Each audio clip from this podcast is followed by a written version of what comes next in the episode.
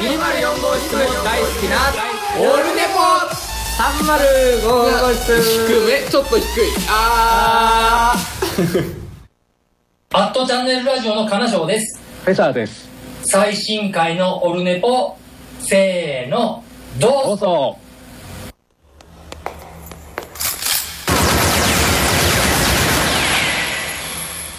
オルネポ。悪くないわよ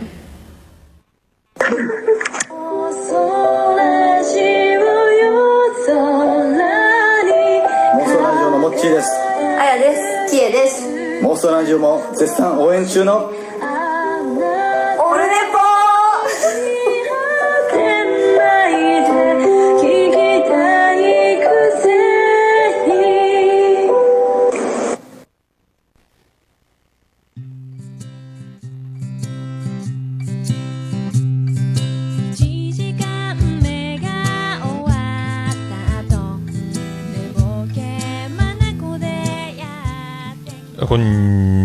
んにちは。はあ、これ、えー、4月6日、金曜日でございます。お久しぶりふでございますけども、あの、今日はね、やっと、あのーセッティングをしまして、えっ、と、初オルネポですか、えー山口県、えー宇部市から、えー始めさせていただいております。まあ、もうね、あの、宇部に移住して、もうほぼほぼ、あの、1ヶ月ぐらいですか、あの、経ちますけど、ああ、どうも、兄さんどうもです。今、あの、相変わらずツイキャスで、え生配信、生中継、同時にやっております。で、今までね、ずっとあの、音質が悪かった事案というのが、これね、あの、前回のハッシュタグオルネポの追加収録210回の分ですか、あそこから改善されたと、初歩的なね、あの、オーディオ入力なのか、マイク入力なのかの選択を間違っていたというね、ボイスレコーダーは何も悪くなかったという。で、今ね、あの、割と、だから今聞こえてる音のままが、音質のままが配信されているという、えー状況になってるかと思いますけどもね、あの、やっと、あの、収録しようと、えーいうことに、えっ、とね、えーなったんですけども、はい。あの、もう一番ここはですね、まあ、先に言っときましょう。就職決まりました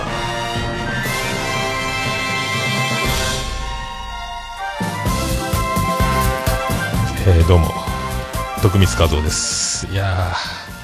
ー、長かったんですよ。もうやっとですね、あの、私、就職が決まりまして、えー正社員の道を、えー歩くこととなりました。ありがとうございます。ありがとうございます。はいミキさんもね、まだ、あの、馴染んでおりませんけども、やっとね、あの、決まって、まあ、ここまで長かったんですよ。あの、今まで、まあ、あの、ツイッターでつぶやいたり、昼寝ぽは、あの、山口県宇部市から、まあ、ちょいちょいね、あの、やってたんですけど、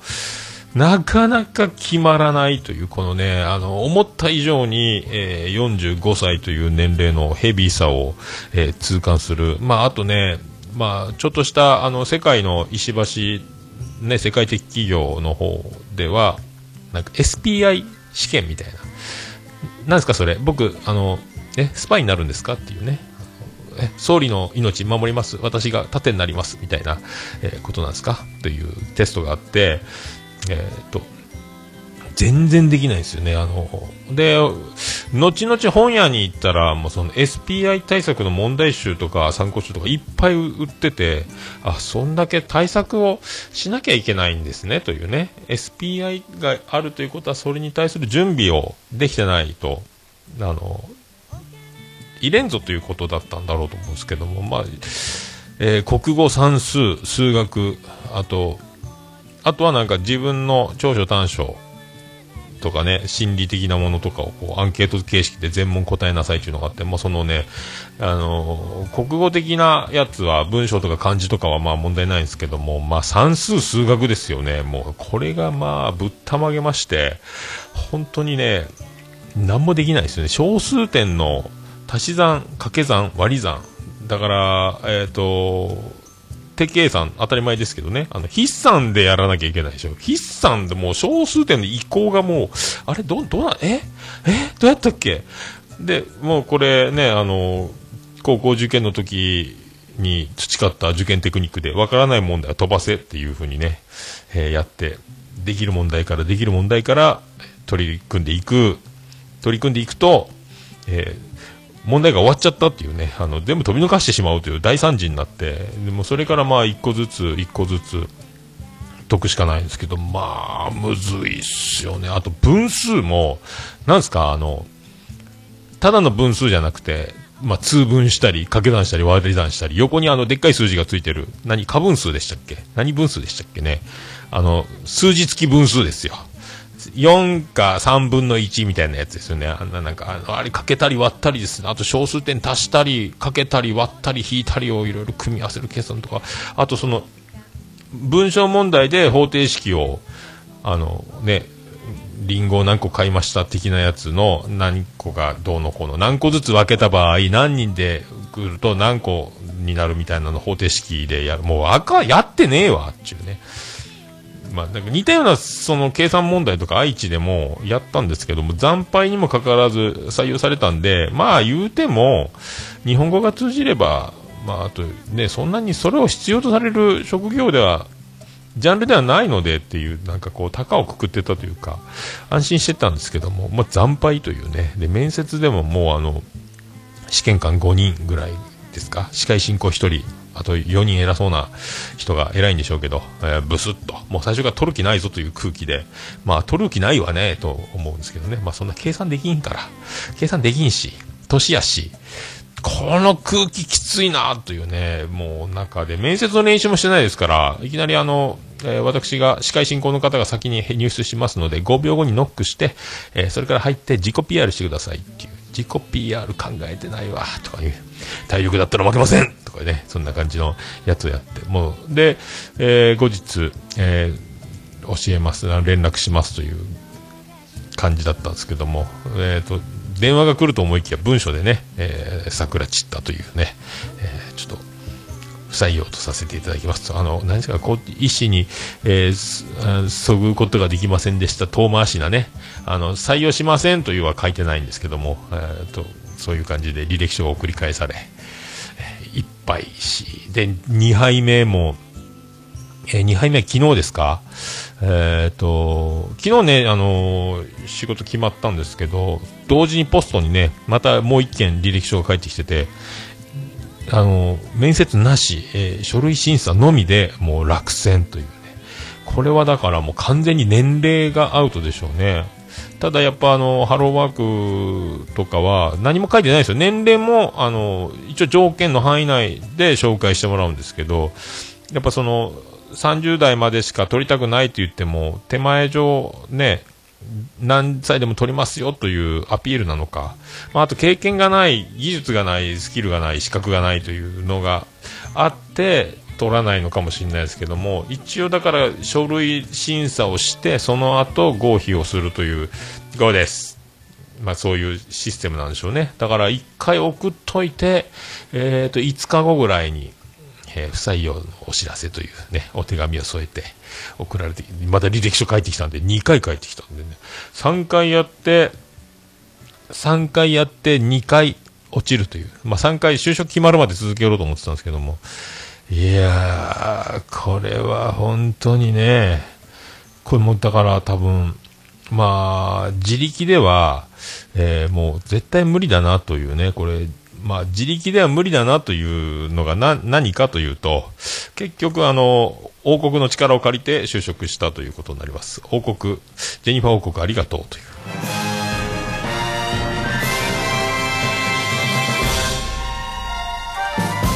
どうも、徳光和夫です。いや、しょうがないですね、もうね。えーもう、ほんとね。娘婿という枠で、えー就職するしかないという、まあ就職するしかないっていうか、まああの王国は一切関与しないという、ただ会社を、こういう会社ありますけど、えー受けてみませんかという、えっ、と、国王からの、えー提案があって、ちょうど今募集かけてる知ってる会社があるので、受けてみないかというね、あの、いうことだったんで、僕が全然目指している、え職業でもなく、ジャンルでもなかったんですけども、えっ、と、受けてみないか。で、まあ、それで、まあ、昨日ね、あの、2社目の不採用のお知らせが来てたんですけど、まあ、そっちの方を受けて通ればそっちに行けばいいだろうぐらいな、えー感じだったんですけども、いやいやいや、もうこれね、こんなにすぐ電話連絡が、書類はもう今週月曜日には、履歴書郵送でついてたはずなんですよね。先週送ってたんで、連絡が来ないんで、これ面接ないな。やばいぞ、また探さないかんのかという。やばいよ、やばいよになりまして、不安で、もう、だから、2月の末で、え愛知を退社し、え3月丸々31日、ニートニートを過ごし、で、4月になり、もう今日ね、6日だぜというね、えこれ、いつ決まるよ、まずいなっていう、こんなにだから、今までずっとあの仕事に関しては、ずっと、まあ何回も言ってますけど、コネとか、えー運とか、タイミングとか、今まで仕事を探すのに困ったことがないんですよね。すんなりすんなり今までずっと、はい、じゃあそれ働きます、それ行きます、行きますっていうね。ではもう完全に、宇部に、山口に来ても、い一社目ですぐ入れるだろうぐらい思ってたんですよね。これがまあ、全然取ってくんないというね。だから試しに取ってみてダメならやめるだろうぐらいな感じじゃないですね。なんか愛知の時はそういうあの、ね、入り口は大きく、まあ続かないのも想定して入れるという感じで、で、生き残ってくれればラッキーぐらいなシステムだったんで、まあそんなもんだろうと思ってたら、まあそうは、問屋がね、やっぱこの人口の差というか、襟好みをするというか、まあ僕が使えないという、えーもう取らないというのをもうまざまざと、もう2社で凹みましたので、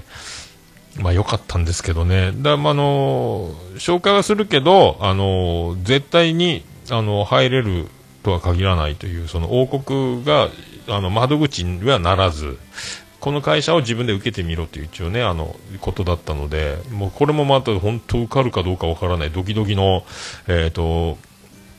一回あの、職場の見学と、現場見学みたいなのと、で、まあ面接があって、これはまあ試験はなかったんでよかったんですけども、これも、これもわからんなと思ったんですけども、まあ、まあ、ギリなんでしょうね、多分ね。まあ、だから、えー若干王国の、王国の恩恵も預かってるのか、まあ、受からせていただいたので、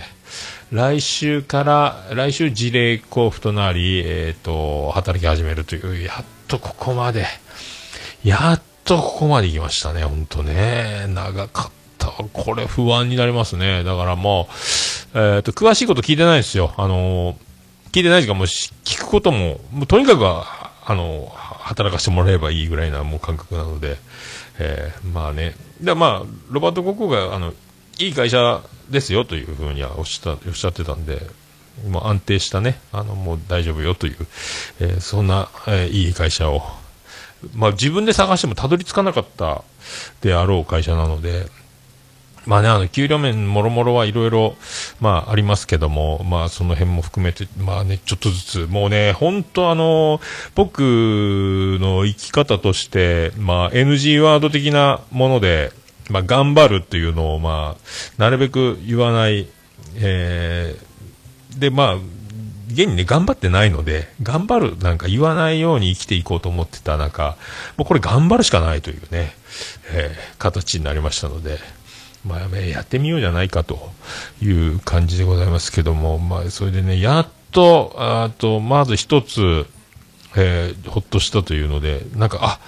収録したいなという、やっと、こう、気持ちになりましたので、えー、ということで、始めております。はい。まあ、あの、これでね、あの、まあ、今からちょっと、あのー働きながらですけど、またひょんな流れで、全然だから僕もその、考えてもなかったんですけども、えっ、と、国家資格、目指すことになりました。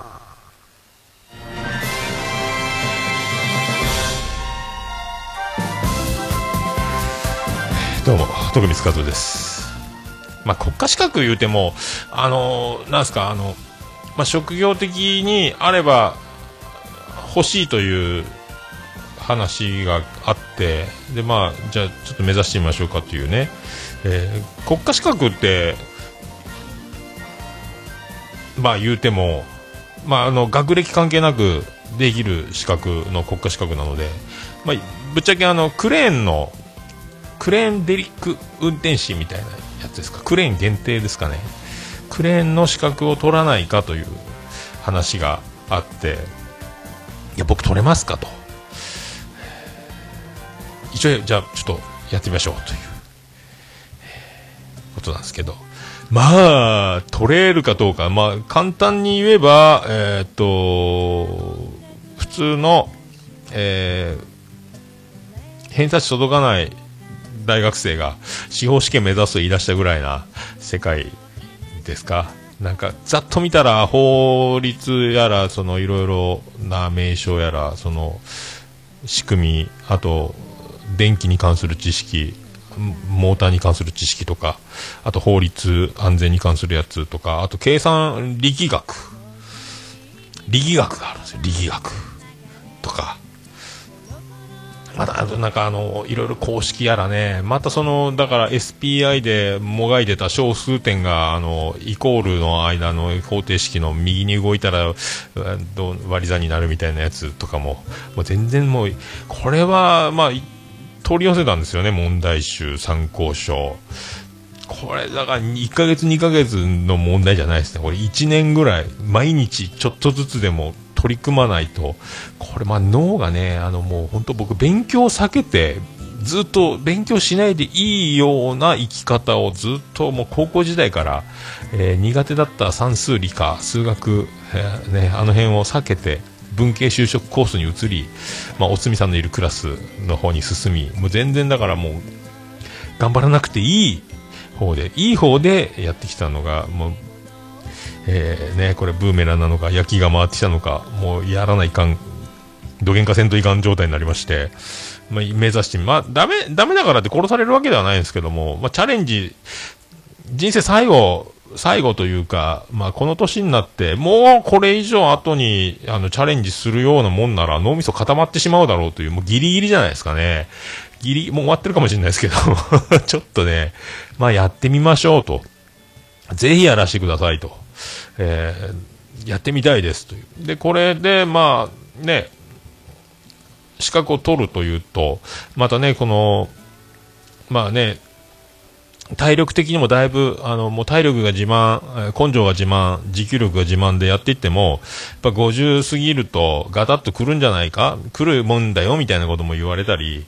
まあね、いろいろそういうことを言われてると、若干ね、まあ不安にもなってきますので、まあ僕もね、あの、休みの日になったら2万6千歩ぐらい歩いたり、体力には、えー自信がある方なんですけども、そういうのをもう考えると、そういう、まあ、運転手もちょっとね、だから安全、釣りにというのはものすごく大変、クレーンの作業ってものすごく怖い、えっ、と、ジャンルなんですけど、命に関わるので、釣りの下に人が入ったりね、荷崩れなんかして落ちて落下するとか怖いので、まあ、そういうのは、あの、今まで東京で最初に働いた会社で、あの、電力関係ですか、いろんな工場とかプラントとかで、そういう玉掛けって、あの、釣ってね、クレーンの運転手に合図するような、あの、あものは資格取ってやってたことがあったので、もうクレーンの恐ろしさとか、えー大事さとかはよく知ってるんですけど、まさか自分がそっち側に来るとはね、またそれがあの、そういう、まあ、全くの素人ではないので、そういう用語とか現場とかを知っているので、まあ、19、20歳、ね、最初の入った会社がそうだったので、現場監督的なことをしてて、だから全くあの、全く知らない状態で一からワードが入ってくるのとはちょっと、ああ、あれかとか、聞いたことあるとかっていうのはあるんで、若干有利かなとはあるんですけど、ただ算数数学ですよね、これね。えーあと、ニュートン、ニュートンってなんやねんっていうね。へーへーへーへーへーへーニュートン。デレデレってってですよ。まあそういうのがあるので、まあそうやってこれからはね、まあ、過酷にはなると思いますけども、まあ、あの体力的にも結構厳しいジャンルのお仕事にはなりますよというふうにもう大丈夫です大丈夫です。何でも何でもやらせてくださいという感じであのもう入っちゃったのでこれからはねプラス、だから、こういう状況で、これ、ちょっとね、また流れてみないとわかんないですけど、働いてみないとね、これからだから、オルネポ定期配信に向けて、えー盤石な体制を取っていくためにね、あと、しげもも、えーもう、また定期配信へ向かって、どの範囲、だからもうこう、試験勉強、資格へ向けてのお勉強と、で、毎日、えっ、と、職場に馴染んでいく、仕事を覚えていく、戦力になっていく、というのと、まあ、全部ね、あと、ね、ジェニファー王国、ジェニファー宮殿の方の方に行ったり、あと畑、畑でちょっと、えっ、と、農作物泥棒したりとかね、ジェニファー王国の方で、これは泥棒とかね、いろいろそういうのやりながら、やりながらど、その落としどころというか、どんな感じでこれから生活が流れていく、成り立っていくのかというね、えーそういうのを様子見ながら、やっと、やっとスタートラインに立ったの。これでね、本当にあの、自分の描いた通り、こう、がっつりね、あの、戦力となって働いていけるのか、ね、クビになるかもしれませんし、これ分からないの、で自分が、こんなの無理です、やっぱり、とかね、絶対言わ言わない自信はありますけど、ね、その辺も含めて、まあ、ドキドキではあるので、まあ、やりつつね、これを判断していかねばならんという、えーまたまた、えーそんな20分以上、そんな感じで、もうね、あのー前置きせずに、前置きせずにというか、まあ、最初に言っちゃっとこうというね、まあ、そんなこんなで、ちょっと、えー始めますと。始めていきまい。いきまいってなんやねんっていうね、えーそんな感じでございます。えーそれではね、まず、えー前回ね、あのーなぜか、LINE の履歴が全部消えて、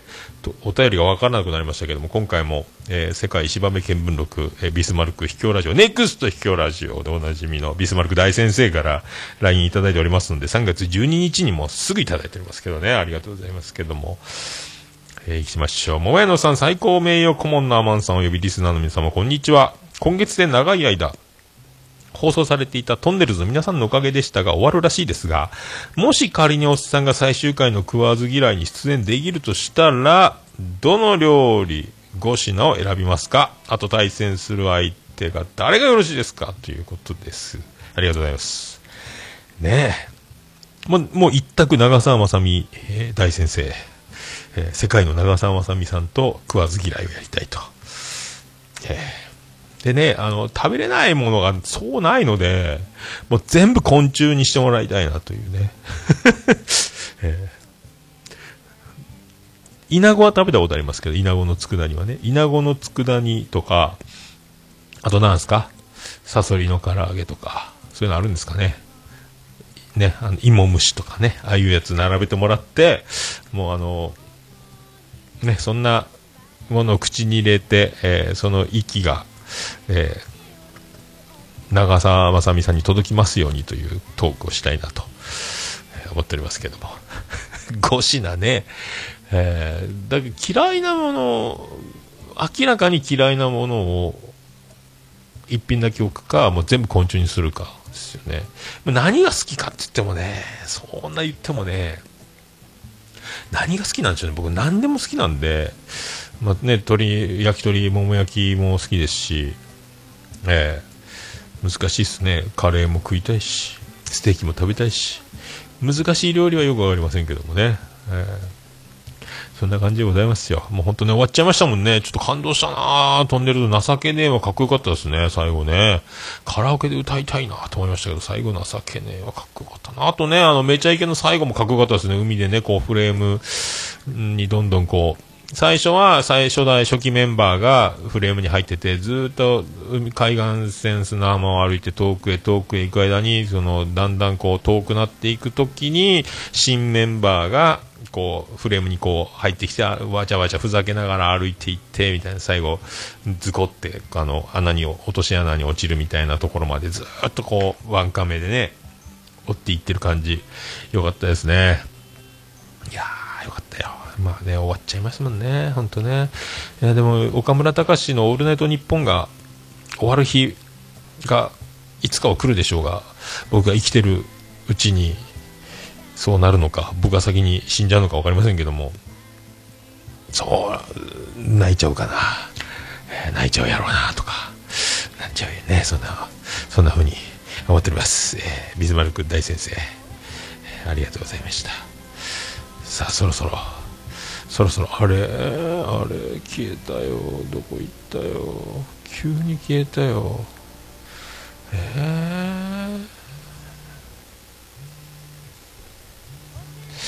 ああったあったあったあった。さあ行きましょう。桃焼きの桃屋プレゼンツ、桃屋さんのオールデンザネッポン。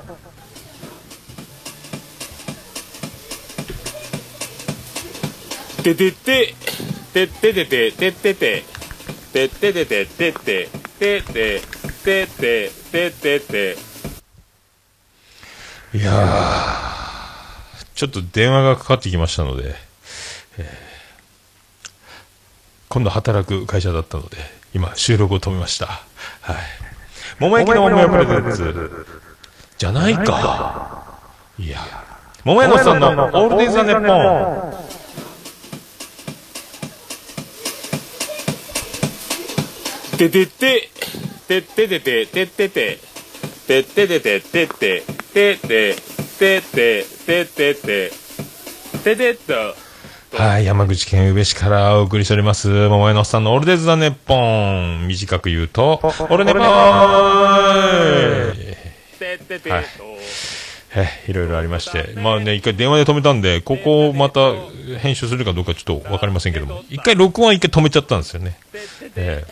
なんか電話鳴ってるなと思って、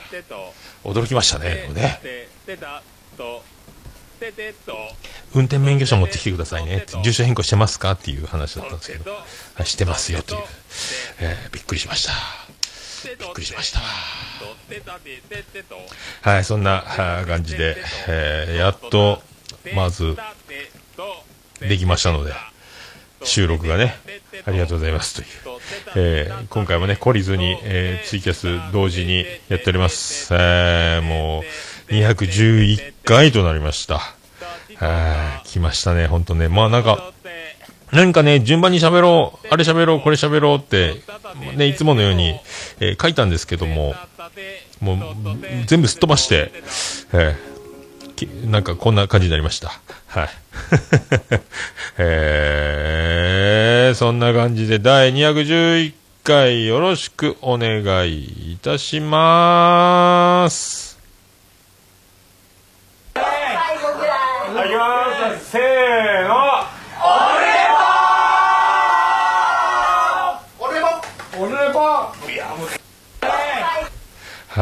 い、ろいろごちゃごちゃなっております。ありがとうございます。始まってます。始まってます。いやーなかなかね、なかなかでございますよ、ほんとね。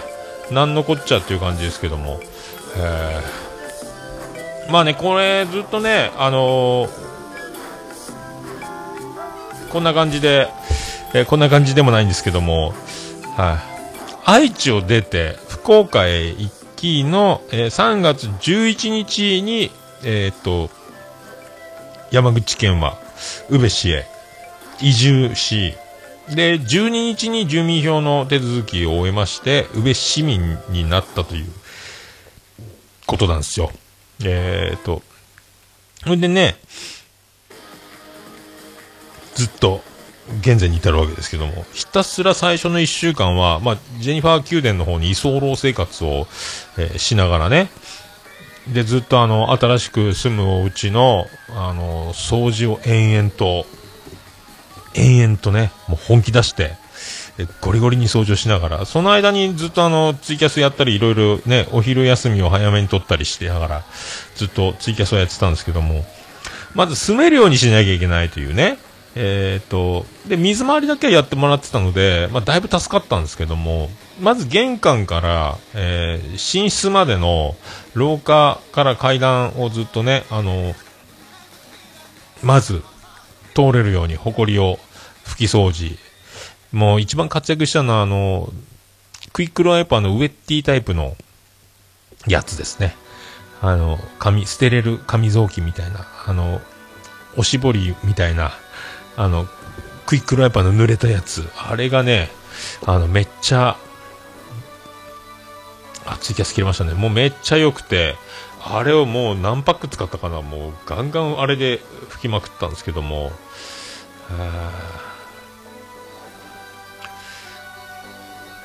さあ、今ツイキャス数値もありました。はい、あ、どうも、ピスケさんどうもです。お久しぶりです。はい、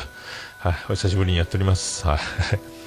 でね、それで1週間ぐらいかかりましたがね、まずそして寝るところのね、寝室をまず、カーテン、カーテンが大変だったですね。カーテンを洗い、カーテンもね、あの、一部屋でも窓がね、2箇所あったり、リビングなんかは窓がね、4箇所ですか、あるので、その、カーテンもね、またなかなかでかくて、それを全部洗って、洗、洗いまくって、カーテン洗うだけで部屋の匂いをね、で、カーテン洗う前に、フローリングを全部拭き上げて、掃除しとかないと、カーテンの次、レールをまた、レールに戻すときにはフックつけなきゃいけないんですけど、また床にカーテンを嫌でも転がさなきゃいけないので、その転がす前に床が綺麗になってないとこれまずいなというのと、あとカーテンレールの上がもう、あの、すごい状態になってるので、洗ったカーテンも意味なしになるというね、状態だったので、埃がすごくて。カーテンレールの上も拭かなきゃいけない。まずその床と、あの、窓と、カーテンレールと、が終わらないと、カーテンを外して洗えないなという状態だったので、まあ、カーテン外す分には汚れてるから外してしまって、それからその床とそのカーテンレールの上とかカーテンレールのそのもう埃だらけのもうすごい状態なのが終わってから洗うというのを繰り返して、えー、でこれ1週間かかりましたね。とにかく1週間までかかって、最終的にだリビングのワックスがけまで終わったら住もう、住めるなという。で、その、1週間ちょっと、1週間後か、に、あの、ソファーとリビングのテーブルが届くので、それまでにリビングもワックスがけまで終わってなきゃいけないという。で、ワックスがけするにも結構あの、ガムを踏んだような、あの、やつですか？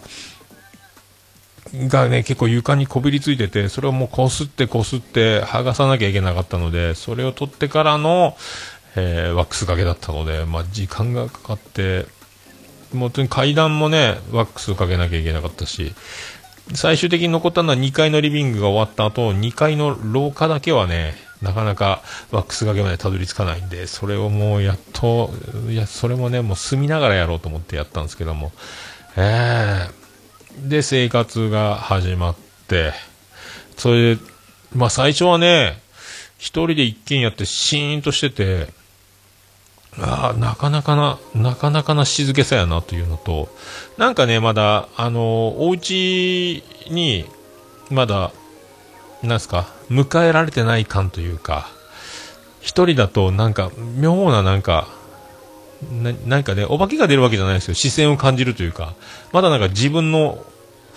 なんか、済ませてもらってます的なね、感じがあって、まあ今も若干あるにはあるんですけど、まあ最初ね、来た時にあの、全部屋によろしくお願いしますと、えー、挨拶して、それから掃除しはしたんですけども、それで、まあ今ね、結構一人でも静かなのもなんかね、まあ最初静かが怖いというか、もうずっとポッドキャストガンガンかけながらね、うろうろしてたんですけど、スピーカー持ったままね、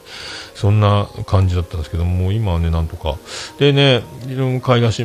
まあちょいちょいインスタで上げてますけど、ご飯も自炊を始めたりの感じで。で、今回はリビングでね、まだ、その、常設スタジオも作れてないので、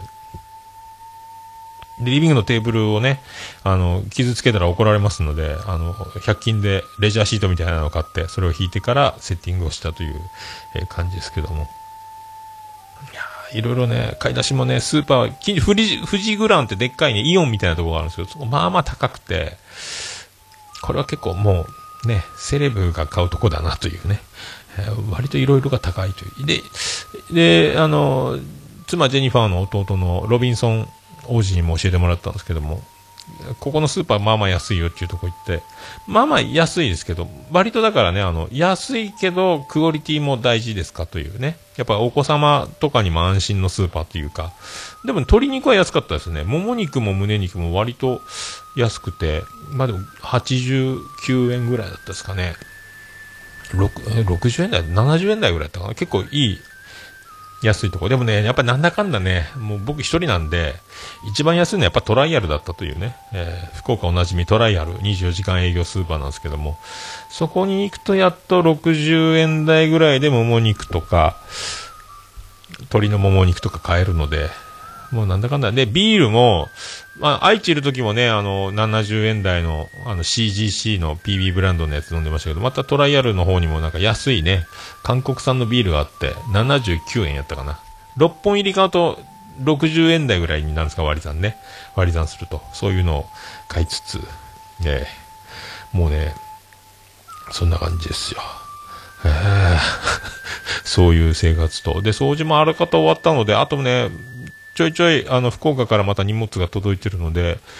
また最初、自分のね、あの CD とか、あの、また棚を買ってね、あの、こう配置したいんですけど、まだそういうのが箱に入ったまま、ね、積んだままなってるんですけども、それもね、あの、ニトリで CD ラックを買ってね、棚をね、8段式ぐらいのあるやつに収めたいなと思ってるんですけど、なかなかね、あともうお給料もらうまでは、えーまたおとなしくしとかないかんなと思うんですけども、あとね、スピーカーとかも買いたいですけども、なかなかそこまではいけないので、またスタジオ作りとね、オーディオ、オーディオ部屋みたいなのを作りたいんですけども、なかなかそこまでは、全然、全然いかない感じですね、まだね。えーで、まあ、あと、今日また別撮りでできればやるかなと思ってるんですけども、できないかもしれないですけども、あのー愛知を出る直前にね、3月3日に、おもれきのあの、ケリーさんと、あの、世界の藤もっち、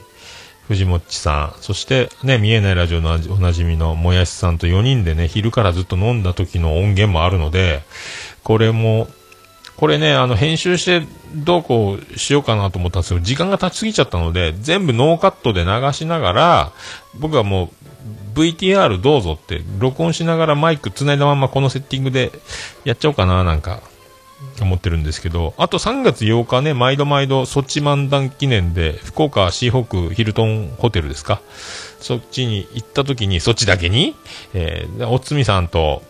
また、今回は高いコーヒー飲むというよりは予算の都合、同じ値段だったらもうそのランチバイキングビュッフェの方がいいんじゃないかということで、またビュッフェの方に切り替えてそこでコーヒー飲みながらみたいな音源も10分ちょっとあるので、それもまたね、VTR スタート的なやつで流しちゃおうかなとかね、まあ、別撮りしようかなと思って、もう編集してそれだけを流すという、あのね、品川飲み会的なような出し方をしたかったんですけども、ちょっと時間も経っちゃったので、1ヶ月ぐらい経っちゃったので、1ヶ月以上ね、えそんな感じなので、まあ、そういう風にして、後で収録したいなと思っております。はい。えー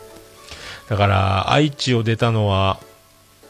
3月4日ですよ。えーね。で、3月3日にそうやって、まあ、後で、その音源がね、出せると思いますけど、もう、おもれきのケリーさんのプロデュースでね、あの、もう、たくさん、回りまして。いや、楽しかったですね。あのもう何軒行ったんやろね、ブラジルのお店から。あの、最後、ホルモンモンタロウで、終わると思いきや、生まれて初めて鳥貴族に行って、もうもやしさんが、最後もやしさんと僕とケリーさんの3人だったんですよ。もやしさんはもう助けてくれってうなってましたね。多分自己ベスト以上なぐらいお酒を飲んでしまい、もうきつい帰らせてくれって言ってましたけど、えーそんな、そんな感じだったですね。いやー、すごい何軒行ったんだろうっていうぐらいね、楽しかったですね。あとね、あの、それが土曜日で、僕どう、どうなってたんだっけ？そう。で、そっか。えっ、と、で、月曜の、多分月曜のね、朝だったかな。月曜の夜行バスか。月曜の夜行バスで帰ったんですよ。だから、あ、3月5日か。5日、あ、4日の夜か。4日の夜行バスで帰ったので、ね、それであの、最後、テレビの、あの、テレビだけはじ自分で着払いじゃなくて、あの、山口に送らなきゃいけなかったので、愛知からその、送るときに宅急便屋さんが何時に来るか分からなかったんですけども、それで渡して、それでやっと、寮から出るということになって、寮の最後部屋のチェックとかにあってね、あともうガラガラ押してパソコン持って、えーあとはもう福岡へ向か夜行バス乗るだけという状態で、で、最後、あのー寮を出るときは、ドアを閉めながら、演歌歌手のようにね、口パクでありがとうございました言いながら、声には出さずにね、で、最後寮のドアを閉めて、鍵をかけて、それで、えー寮の事務所に鍵を返し、えーバスに乗って、さらばじゃという。で、最後、まあ、間に合えば、なんであの時カフェのモーニング間に合えばなと思ってたんですけど、これ間に合いそうだなということで、ギリギリで、ね、行ったんですけども、まあ、オープンの営業時間中には滑り込めたんですけど、モーニングはもう売り切れてて、あや広報ね、すんませんすんませんって、パンはありますよってトーストだけいただいて、トーストとコーヒーだけいただいて、えーそんな感じだったんですけど、あ、ビスケさんお昼ご飯ですね。どうもお昼ご飯。あ、おお昼だ。どうもどうもありがとうございます。はい。で、その前の日に、ホルモンモンタロウ、ね、徳本さん、もう今ね、あの、なんであの時放送局をお聞きの方はご存知でしょうけど、ホルモンモンタロウのプランは消滅したということで、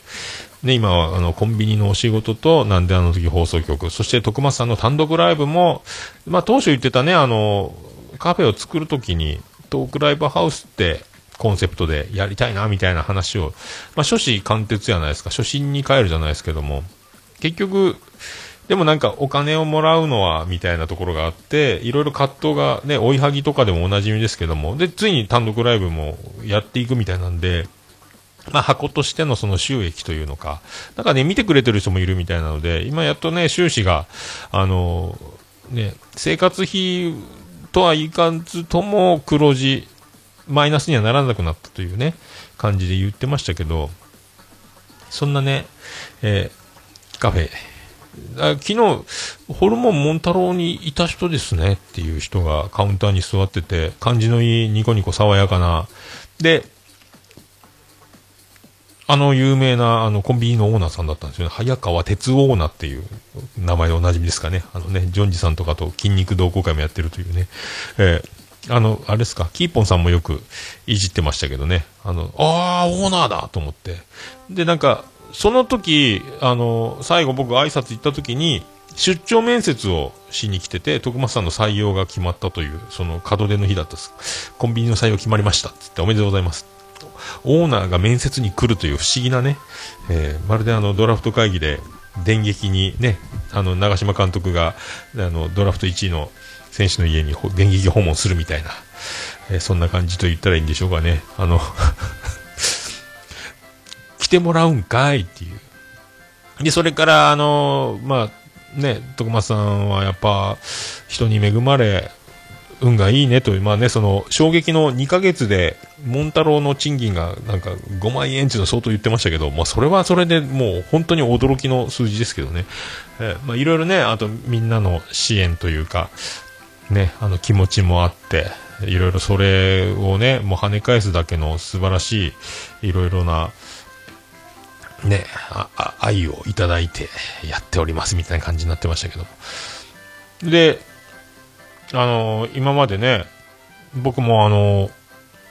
今から無職になりますし、今までも結構あの、過酷なブラック企業に勤めて、あのボコボコに殴られたり、あの鼻血が、えーポトポトではなく、糸のように鼻血が出てきたりとか、えー腰を蹴られて立ち上がれなくなって病院に行ったとか、まあそういう経験もいろいろしいの。もう家に帰る暇もないぐらい働いてた時期がありのとか、そういうのを徳間さんに話しながら、まあそれに比べればいいじゃないと。で、給料もどえらい状態の条件でもらったりとかっていうのをいろいろ話してて、で、オーナーさんも過酷なね、あの、従業員さんがこういなくなっちゃった時に、もうあの、休みも寝る時間もなく、もうその、24時間営業なんでコンビニはね、そういう大変な思いをしたよという話とか、二人であの、徳松さんも大変でしょうけど、えー僕らもなかなかあの、それに近いことをいろいろ経験しておりますみたいな話をして、まあ、ほぼほぼ徳松さんと綾候補はドン引きしてましたけど、そんな話をね、あの、オーナーと一緒に盛り上がりながら、昼を過ごしたというね、えそれが最後のなんであの時カフェの、まあ、徳松さんはでも運がいいので、なんだかんだね、なんだかんだ、なんだかんだやれてるというね、これからもやっていくし、これからももっと面白いことが、もうとにかく集まる人集まる人の才能もさることだから、なんかそういう、いや、本当にね、羨ましいぐらいすごいと思いますよ。まあ、それはね、あの、大変だったり、きついことはありますでしょうけども、それはみんなね、みんな、まあ、ない人はそういないんじゃないかというところもあるので、これから楽しみなんですけどね、えーいろいろそうやってこう、またね、単独ライブも含め、かましていってるので、ちょっと声が心配ですけどね、喋りすぎなんじゃないかっていうのもありますけども、でそんなのと、あと、1回目、初めてなんであの時カフェに行った時の夜の部に出会った、あの、美人、美人お母さんがいて、あ、あの声はと振り返ったら、あの時のって言って、あ、覚えて、覚えていただいてたんですか？言われて。いやいやいやいやいやって、だって、覚えてますがな、美女記憶力は、だけはね、あの、多分就職に使えないですけども、っていう。まあ、会えましたので、まあ、最後、良かったですね。えー それから延々ツイキャスをしながら夜行、夜行、夜行って、夜行バスを待って、福岡へ帰ったんですけども、いやー、ほんとね、すごかったですよ。まあ、最後ね、だから、まあ、なんであのカフェに行けなかったらどうしようと思ってたんですけども、まあ、顔出せてよかったですね。その前の日がね、あの、ホルモンモンタロウで最後、徳松さんに会ったので、もうあの、なんすか、もう自分を殺して働いているというか、もう全然カフェの時の同一人物じゃない。でも、あの、エプロンはなんであの時カフェだったんですけどね。えーそんな、どっちも見れてよかったなっていうね。もうモンタロウね、行きたくても、行こうともできるけど、もう徳間さんはいないですからね。それはなんかとってもいい思い出になりましたよ。はい。まあなんか、そんな、そんな感じで、えーそんな歌、そんな歌言っときましょうか。そんな歌言っときましょう。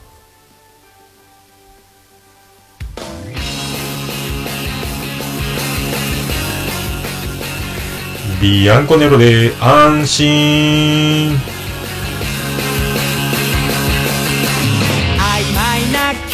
ちではきっとままならん。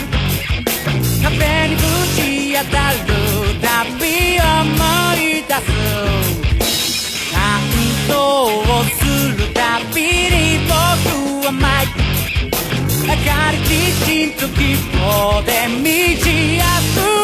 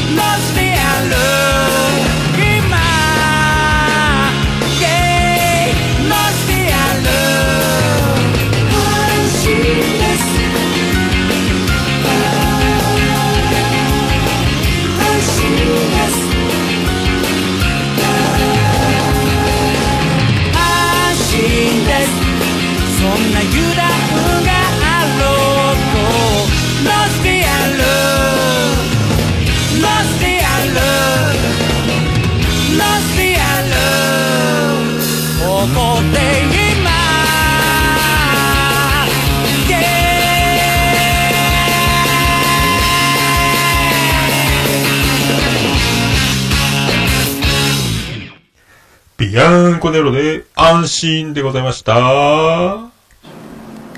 もうオルネポ聞かなきゃでしょ？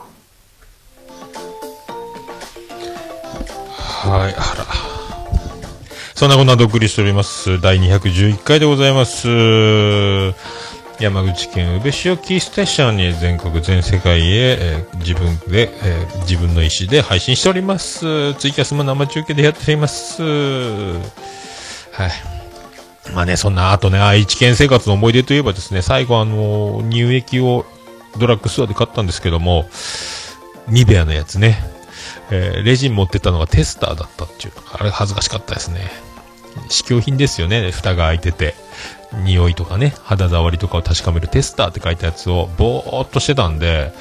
ぼーっとレジ持ってって、レジのお姉さんが、あ、こちらテスターですのでお取り返しますねってまた売り場に戻持っていかれて、一人でレジでバーって立ってる、あの、恥ずかしかったやつ。恥ずかしかったですね。あれがね、愛知の最後の思い出になったんですけども。あとあれですよ、あの、食堂、寮はね、食堂だったんですけど、で、あの、鉄筋のね、昭和47年にできた団地みたいな4階からね、降りてって寒い中、めっちゃ寒いんですよ、田んぼばっかりでね。で、食堂が別棟なんで、そこの塔まで行って、6時から食堂は開くんですけども、6時で開かなかったんですよ、入り口のドアがね。あれ、これ時間、忘れてんな。か、オープンは2階に食堂があって1階の入り口のドアがいつも開いてて、2階のあの、食堂の入り口準備中って書いてて、6時になったら準備中が営業中に変わって入っていいよみたいになってたので、1階の鍵を閉まってるの忘れてんのかなと思って、で、これ事務所に、寮の事務所まで走って行って、また別の塔に、さらに遠いところに寮の事務所があるので、すいません、あの、食堂の鍵が開かないですって言って、そしたらあの、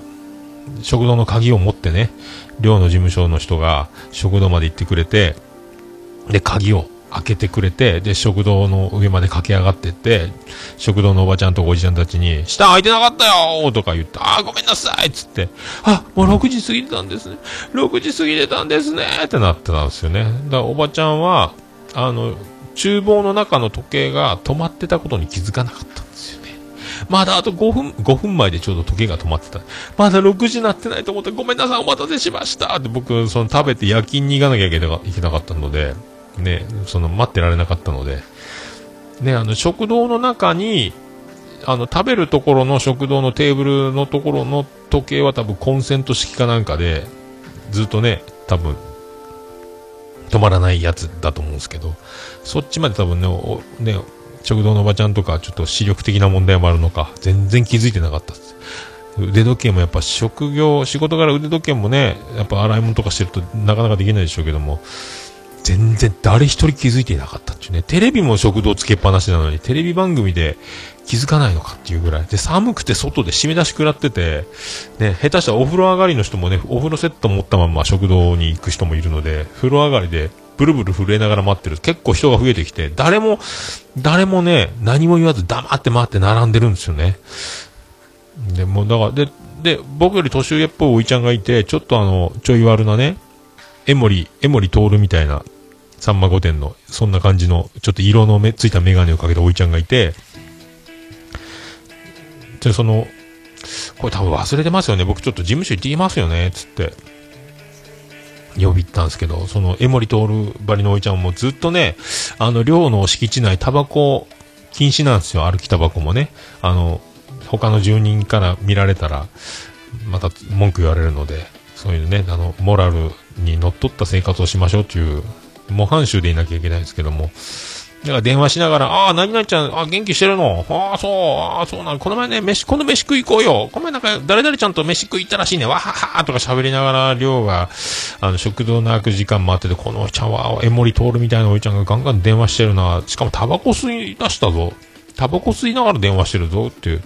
いいのかこんな見つかったら怒られるよとか思いながら。で、喋りながらタバコを吸い殻どうすんのかなと思ったら、なんか足で踏んで、で、溝にポイって捨てたんですよね。寮の敷地のね。あ、いかんですよ。それいかんですよ。それはダメですよ。つって。思ってたんですけど、まあでももうね、僕も辞めちゃうし、通報することも注意することもね、ああいうこう、両性同士ね、あの、僕多分年上っぽいおいちゃんだったんですけども、そうやってね、言うのが、注意したのが原因でね、後ろからまたドンキのようなもので殴られたりしちゃいけませんので、あんまりそういうことも言わずね、いけないことしてんな。まあいいか、と思いながら待ってて、で、鍵が開かないんで、そのおいちゃんに開かないですね、っていうことだけ話したんですけども、で、鍵開けてもらって、で、階段上がっていくときに、寮、寮の、ジムのね、寮務員さんに、その江森徹さんが、バカ野郎って言ってやってくださいよ!とか言いながら階段、もう待ってたんですよとかって、カンカンに怒ってるわけですよ。ね。お前が言うないっていうね。お前が言うないと思いましたけどね。タバコを吸って、溝にポイ捨てして、時間が遅れた、寮のおばちゃん怒るないって、ね。お前が言うないって思ったという話なんですけどね。非常識だぞ。バカ野郎って言ってくださいよ、僕。ずっと待ってたんですよ。寒い中。って言いながら。タバコはーいってね。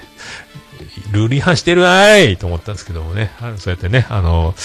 人の振り見て、フリーダムというね。まあそういう、そう、やっぱね、そうやってルールをもう破ってるっていう意識がないのか、もう言うたもん勝ちなのかわかんないですけど、言うんですね。言うねーと思ったんですけどね。だからもう僕は、寮に電話しようか、事務所に電話しようか、走って呼びに行こうかで、走って呼びに行くを選んだんですけども、まあみんな何もしないんでもなかなかすごかったですよ。忍耐あるなと思って。寒いよと思ったんですけどね。えーそんなお話でございましたね。あとあれ、伊勢神宮も行ったんですよ。あの、ケリーさんおすすめのね、あの、満腹食堂って、宇治山田駅、隣の駅で、唐揚げ丼食べたら美味しいよって言われて、そこの満腹食堂で食べたんですけど、これ、あ、パクれるなと思ったんですけども、唐揚げのね、ちょっとタレと濃厚な感じの、美味しかったんですけども、僕もインスタで上げてたと思うんですけどね、あ、入り口だけか上げたの。写真はさすがに撮れなくて、僕一人だったので、お客さんが昼、暇な時の平日だったんでね、もうワニマみたいな、あの、バンドのワニマみたいな、イケイケの兄ちゃん二人と、あと、その、おかみさんみたいなおばちゃんと、あと、や、元ヤンキー、いや、現在ヤンキーみたいなお姉ちゃんが従業員にいて、もう、昭和63年生まれの俺らはさあ、みたいな、ゆとり世代はさ、いろいろ言われてるけどさ、ってこう、世の中に物申す、えらいでかい声で、お客さん僕一人だからまあいいんですけど、でかい声で、丸聞こえっていうね、もうめっちゃ怒ってましたね。あと、武勇伝的なものもいろいろ、怖いな。で、もうお店もね、高田純次とか、アサリドとかね、石ちゃんとか、もうあの、いっぱい所狭しとサインが貼ってあって、もうサイン貼る、飾る場所なくて、ご飯食べるテーブルの上にももうラップしてポンって置いてあるっていうね。すごく高田純次の写真写真やったかな、それな。と、サインと色紙とかね。もう有名人いっぱい来てて、取材ももう、もうね、飽きるほど来てたぐらいな感じですね、もうあの感じね。あとあの、宇治山田といえば、宇治山田、ね、あの、もう大スター、もうホークスの江川。背番号8でね、学ラン来て、バット持ってるカードが、プロ野球カードが飾ってありましたけど、やっぱ、あ、やっぱ江川だ、と思って。駅前はね、宇治山田の駅前は沢村栄治発祥、ふるさとみたいななんか商店街に書いてましたけどね。ま、それであの、伊勢神宮、肝心の伊勢神宮は下空だけ行けて、内空行く前に日没サスペンデッド閉店っていうことで行けなかったんで、いつかね、これまた一人で行くなよっていうことだと思って、だっていつか妻ジェニファーと行く日を考えねえかんのでしょうね、とか思いながらね、えー、まあ本当そんなね、な、まあ、なん、なんと言っても、一本駅だった、隣、宇治山田と伊勢神宮は、駅一つなのに、夜勤明けで行ったので、思わず、電車座っちゃって空いてたので、近鉄電車やったかな。そのまま乗り過ごして、えーずっと松坂まで行ったんですよね。だからもう戻ってきたら、戻ってくるまでにまた、次の電車待つのに1時間ぐらいかかって、日没しちゃったっていうね。でもツイキャスでバンバンやってたんですけども、えーそんな思い出もありつつの、やつやったですね。マジでね。あ、もうツイキャス終わりますか？ツイキャス終わりますね。まあ、そんな感じで現在に至っております。はい。はい。ちょっとツイキャスが終わって。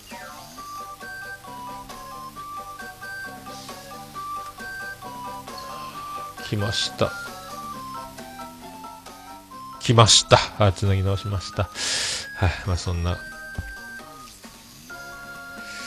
そんなとこでございますか。さあ、それではできますかねこれ、いきますかあ、ハッシュタグ、オルネポ。ハッシュタグ、オルネポ。どクリス・ペプラーです。えーこのコーナーは、ハッシュタグオルネポをツイッターでつぶやいていただいたありがたいつぶやきを紹介するコーナーでございます。クリス・ペプラーです。えーフェザーノートさんからいただきました。ラストで、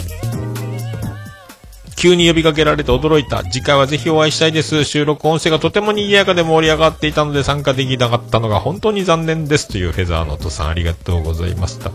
そうそうそうそうそうそうそう。だからね、オルネポ会と呼ばれ、呼んでいただいてありがたい名前をで呼んでいただいてますけど、あのね、あの17人ですか ?18 人ですか？品川昼飲みのあのね、時の、まあ、振り返り、前回ですか ?210 回ですか。そうそうそう、フェザーノートに合っていないというね、来てよっていうね、はい、そういう、まだね、いろいろまだ、まだまだ会いたい人、たくさん会ってない、またたくさんいますけどね、また次回、今度仕事的にどうなるか分かりませんけど、またね、岡村歌謡祭行けたらいいと思いますし、あの、ポッドキャストフェスですか、ね、イーストポッドキャスト、横浜アリーナのニューサイドビーチですか ?1 階の横のね、あの、キャパ200のとこであるやつも行けたらいいなと思ってるし、まあ、こればっかりは今からちょっとスケジュール、休みどんな感じかね、掴んでいかなきゃいけないので、いや、ほんとね、だから、これがさ、あの時からだいぶ間が空くかもしれないという風恐怖もありますけどね。えーもう会える時に会っとく。これに限るなと思ったので、またこの、ぜひ、機会あれば、よろしくお願いします。ありがとうございます。ケンチさんいただきました。え2月16日18日、ありがとう東京城に拝聴相変わらず語りの滑らかさが素晴らしい。ご参加の皆さんの一言もさすがの喋りですね。収集がつかない方々を最後に、えーさっとまとめるあたりは慣れたものを皆さんとにかく弾けてるということで、まあ、まとめ、まあそんな僕もね、まあみんながすごいんですよ。あまあ面白かったですよね。もう本当ね、本当もうすごい、すごい、あんなにね、圧巻な景色はなかなか見れないですから、ポッドキャスター、ね、リスナーさん、あんなに集まるっていうのも、本当にね、やっててよかったな、あの一言につきますね。まあ、ケンチさんもね、東京、関東近辺でしたらぜひまた、その時はよろしくお願いしますという。ね、会いたいですね。よろしくお願いします。はい。えー、裏キングさんいただきました。M の C は、マスターオブセレモニーのことじゃーいっていうね、えー言っておりますね。知っとるわーいっていう。M の C、M の C 言ってましたね。まあ、あの人毎回美味しいですからね。はい、もう次は何をしてくれるんだという。もうね、だからだんだん達者ね。達者なんですよ、とにかくあの人。はい、まあ、アニメカフェラテでおなじみですけどね、あといろいろいろんなとこにも出てますけど、もうあの裏キングさんっていうね、えー、そんな感じで、あの裏キングさんに絡んでいただいたとか言われてるみたいなんで、ツイッター上でもね、もう本当にあの裏キングだと思いますので、はい、よろしくお願いしますね。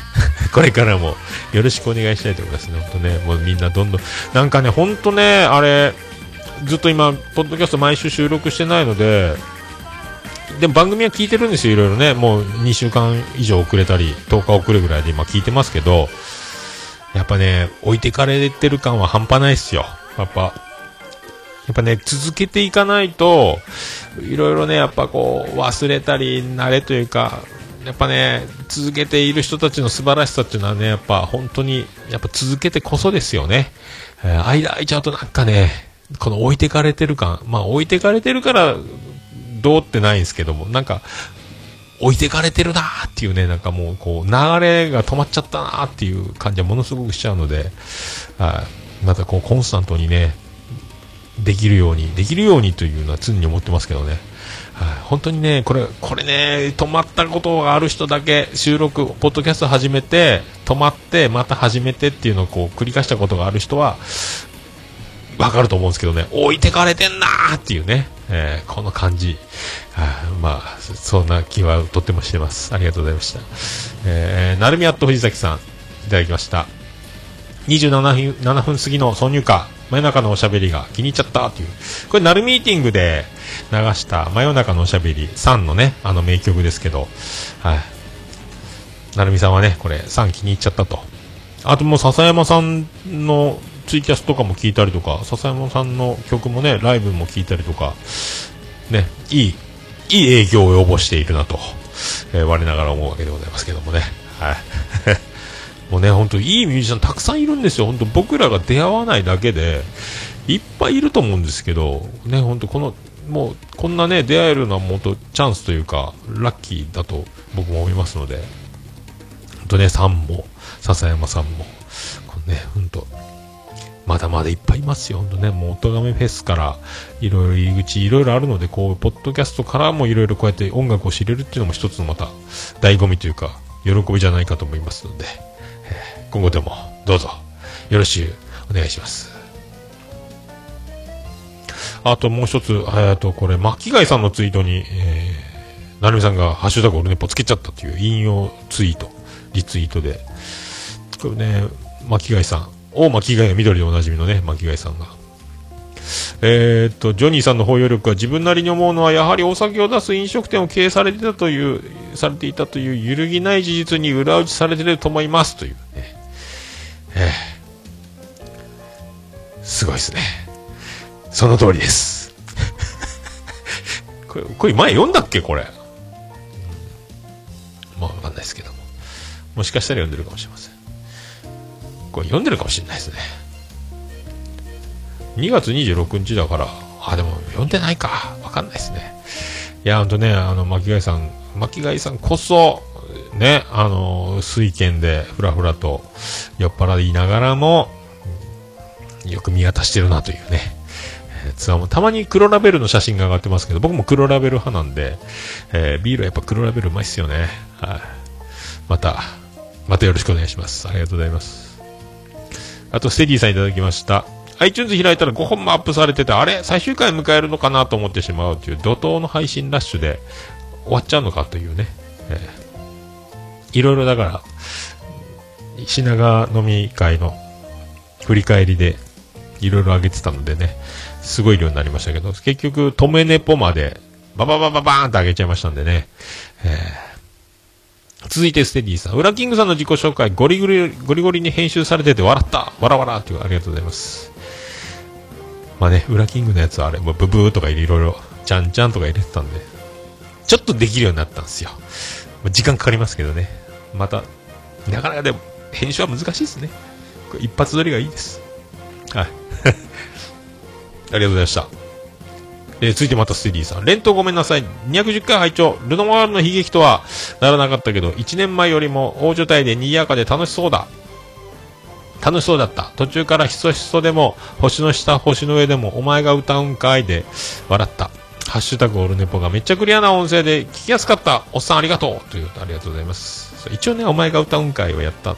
一応、ちょっとだけ歌ったんですけど、僕、お前が歌うんかいの元を知らなかったんで、最近知ったんですけどね、水曜日のダウンタウンで知ったんですけども、あれ、ダウンタウンのコントで、浜ちゃんがお前が歌うんかいっていう、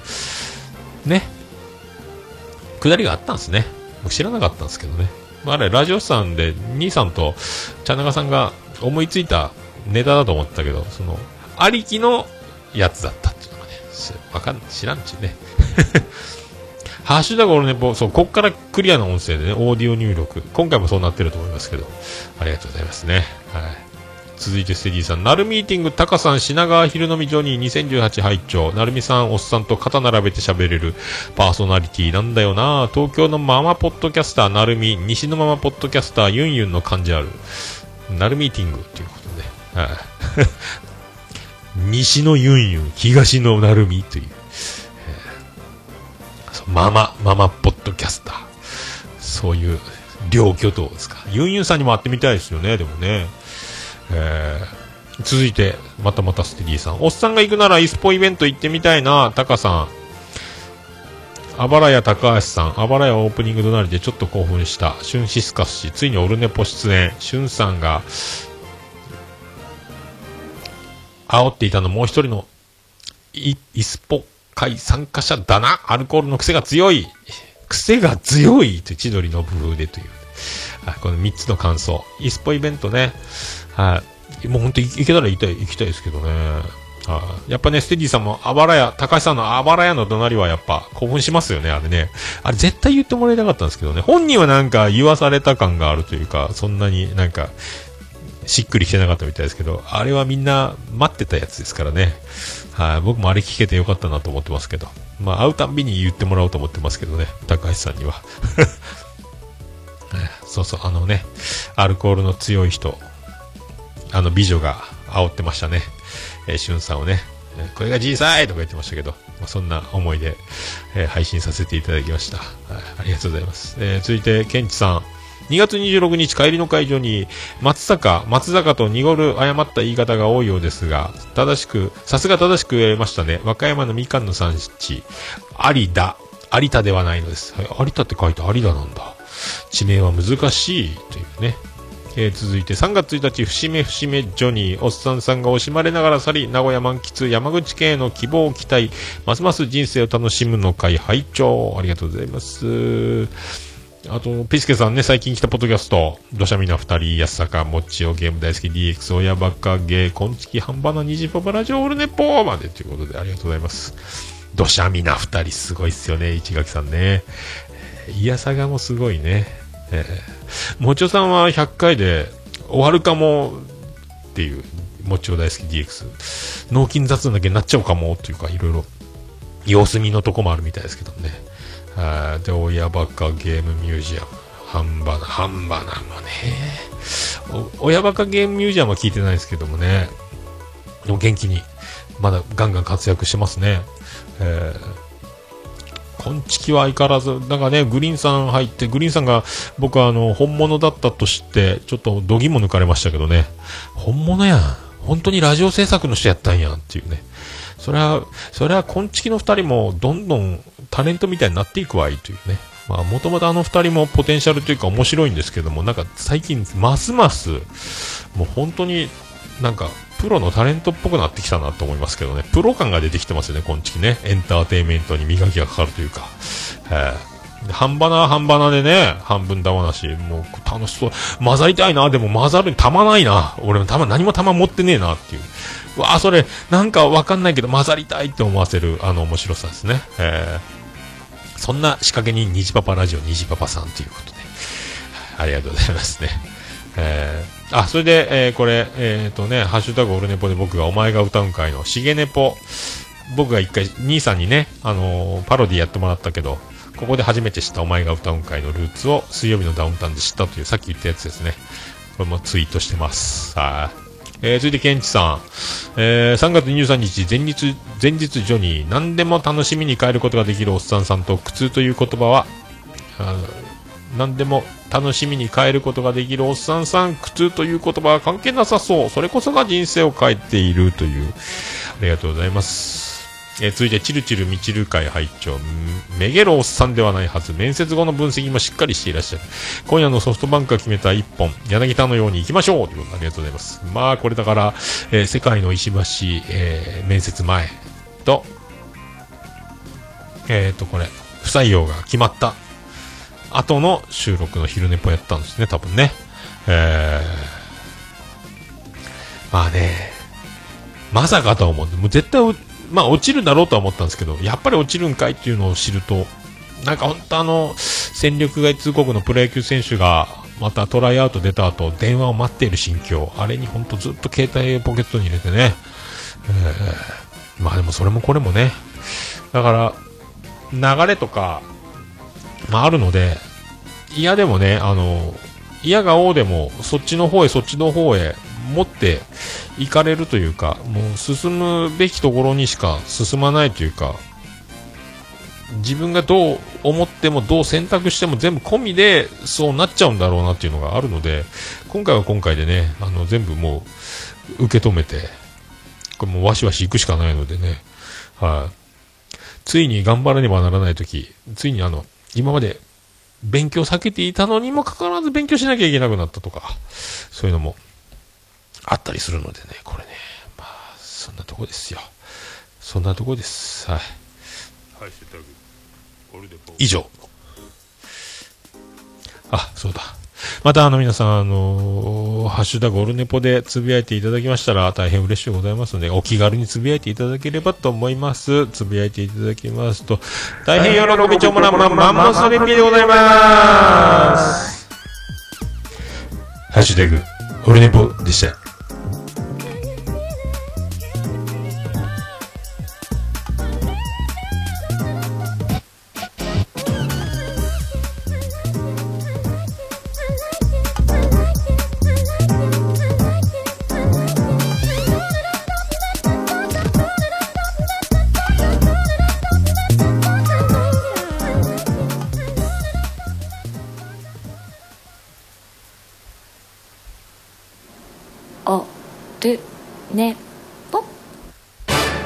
う何ですか？いやもう何ですか？いやもうなはい、ガチャガチャしております。あーいやー、1時間超え、やっぱりかいっていうね。まあなんか、あのーまあ、漢字はね、つかめないまま、間が空いちゃうので、まあこんな感じになりますけども、まあなんとかね、あの、これから晴れて、えー就職も決まりましたので、まだ働いてませんけども、一回もね、あの元気にやっていこうと。で、あとね、あの、制服というか作業ズボン的な採寸があって、また一回会社に呼ばれて、またすぐ、あの、書類とか、いろいろ書かなきゃいけないので、できればちょっと今戻っ、来れるんなら採用の電話来た後に、ちょっと会社に来てもらいたいということで行って、で、まあ、気合を入れてね、あの、スーツで、あの、面接も、あと、職場見学、現場見学みたいな時も、あの、巣鴨で買ったね、あの赤いブリーフを履いてたわけですよ。演技担ぎじゃということでね。で、そのまま、また履いてて、たら、だからウエストとか測るだけかなと思ってたんですけども、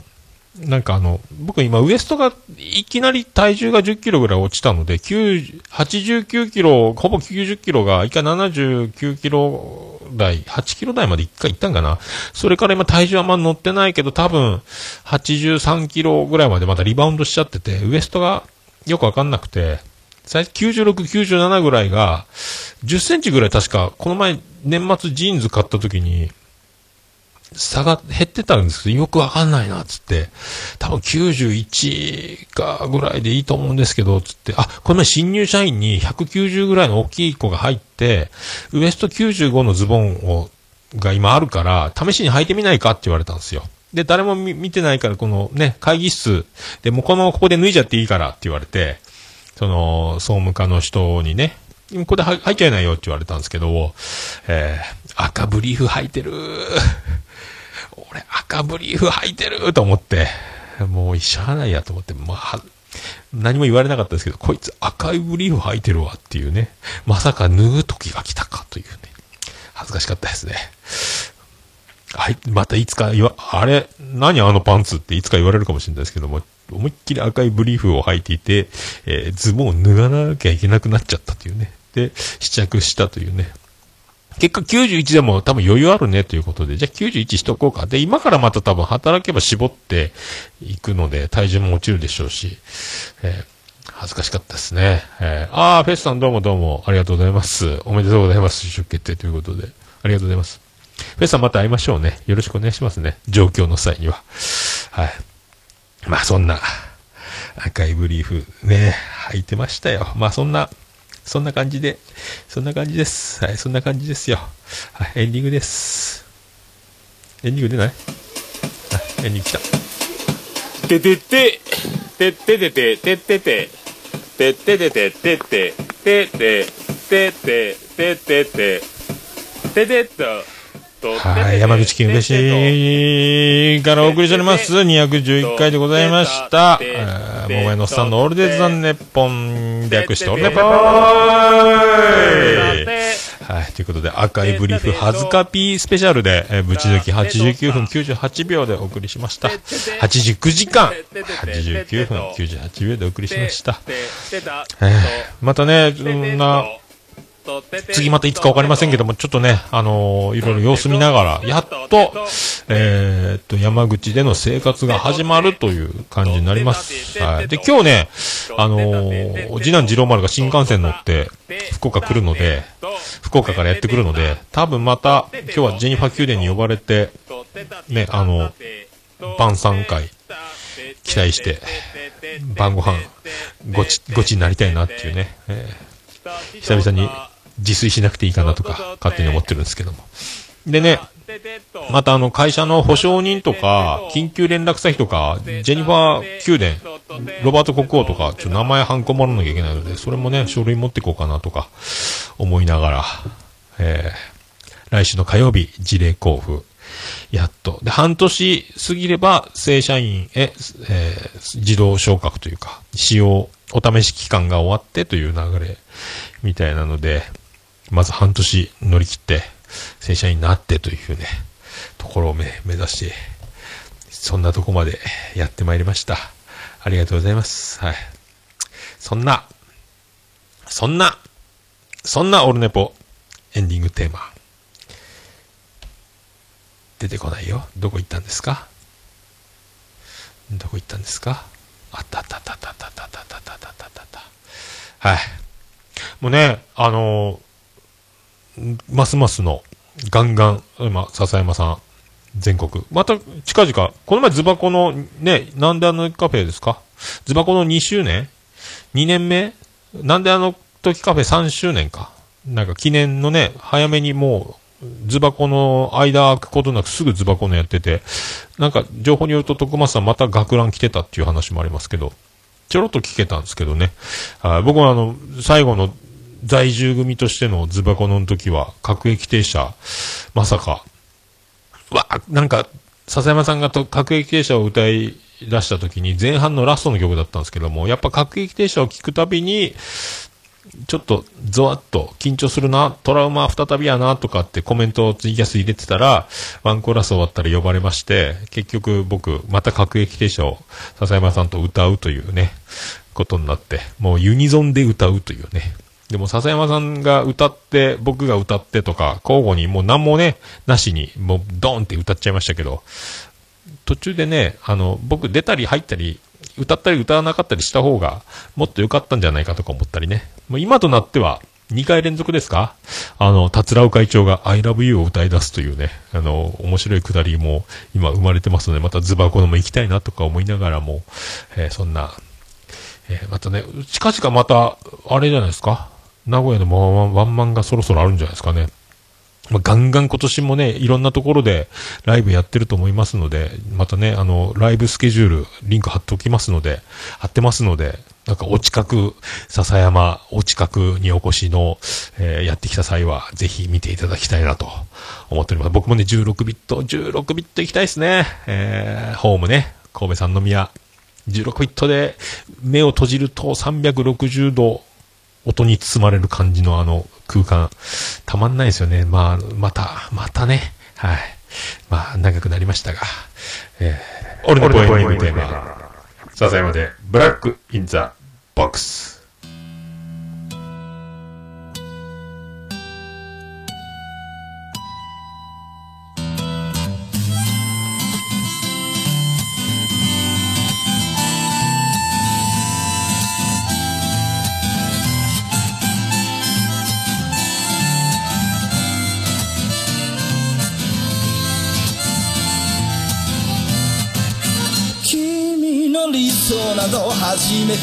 から来ちゃいないさ。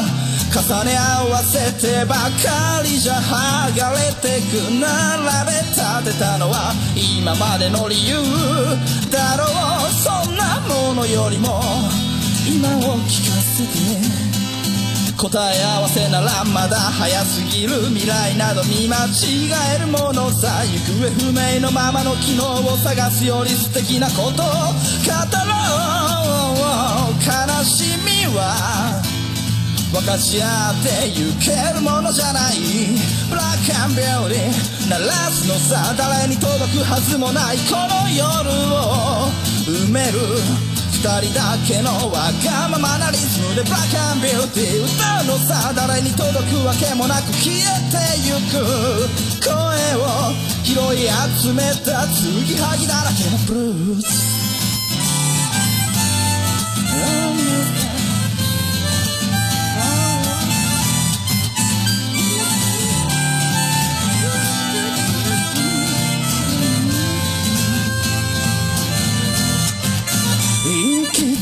先など初めから決めちゃいないさ。誓い交わしたものさえ消えてゆく心踊るなら約束はいらないからそんなことよりも声を聞かせて。運命論なら信じちゃいない明日などこの手で開くのさ。光も見えないままの希望を嘆くよりその確かな絶望に浸れ喜びは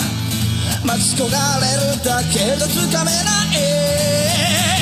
ブラックアンビューティー鳴らすのさ。誰に届くはずもないこの夜を埋める。二人だけのわがままなリズムでブラックアンビューティー。歌うのさ誰に届くわけもなく消えてゆく。声を拾い集めた継ぎはぎだらけのブルース。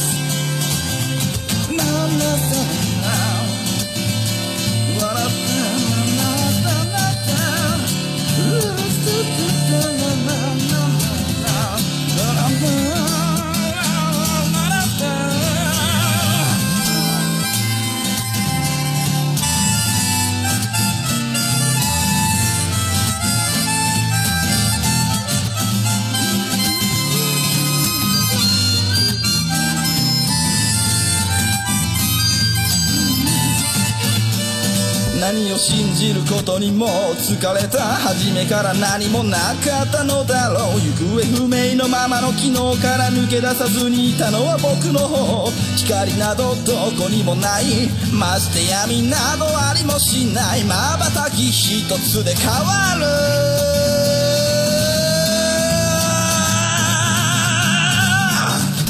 ブラックアンビューティー。鳴らすのさ。誰に届くはずもない。この夜を。埋める二人だけのわがままなリズムでブラックアンビューティー歌うのさ誰に届くわけもなく消えてゆく声を拾い集めた継ぎはぎなままのブラックアンビューティー The First Lady 消え失せるばかりのこの夜を埋める埋める埋める歌おう Black and Beauty in the First Lady 消え失せるばかりのぬくもりは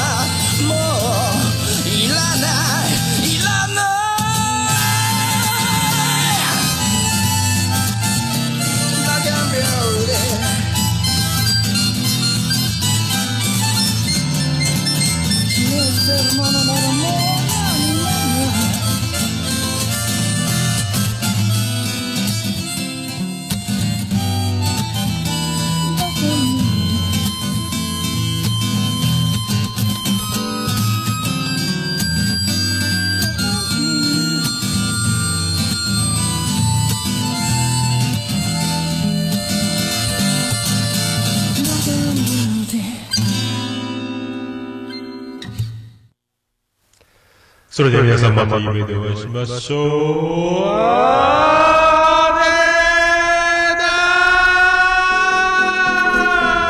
う。福岡市東区若宮と交差点付近から全世界中へお届け